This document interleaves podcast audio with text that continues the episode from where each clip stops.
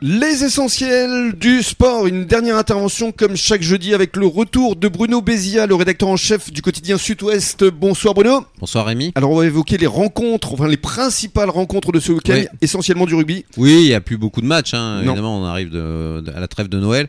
Mais le RCBA, hein, après sa belle victoire euh, contre Périgueux, euh, va jouer à domicile. hein. Et ils accueillent Euh, Tyros. ouais, ils accueillent Tyros. euh, Tyros qui est mal classé. Mm. Donc euh, c'est pour le RCBA, mais c'est une nouvelle chance hein, de, de prendre des points. Ils en ont pris contre Périgueux, c'était important. Ouais. Euh, après cette très très belle victoire, et on espère qu'effectivement qu'ils seront sur la lancée puisqu'ils ont retrou- voilà, qu'ils vont confirmer puisqu'ils ont retrouvé pratiquement tout leur effectif. C'était aussi une des explications, pas la seule, euh, du, de ce mauvais début de saison. Mm, Et puis alors pour l'UAGM, un déplacement très important à Barbezieux. Ouais.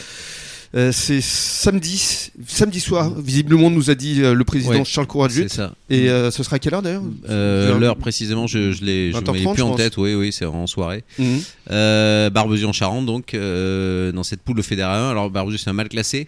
Mhm. Donc Gujan, euh, voilà, il jouait contre Nantes avant, euh, qui était plutôt bien classé dans cette poule. Bien sûr. Ça a été difficile et là c'est vraiment l'occasion pour Gujan effectivement de, bah, de, de se ressaisir, de prendre des points et de sortir de cette euh, fameuse zone dangereuse où Mm. on risque tout simplement de descendre. C'est ça. Et puis un dernier euh, match, euh, ça concerne les, les filles de Mios, le hand. Voilà, voilà, euh, qui va jouer, con- ils vont jouer contre Montcoutan. Très bien. Voilà, dans cette poule où elle gagne, ne cesse de gagner. Elle gagne tous les matchs. hein. Donc, euh, on, Donc, allez, on va pronostiquer une nouvelle victoire. Voilà, on est, on est confiant. on est confiant. Merci beaucoup Bruno et on se retrouve lundi prochain pour les résultats justement de ces différentes rencontres. Merci Rémi. Bonne soirée à tous et dans quelques minutes le journal des sports.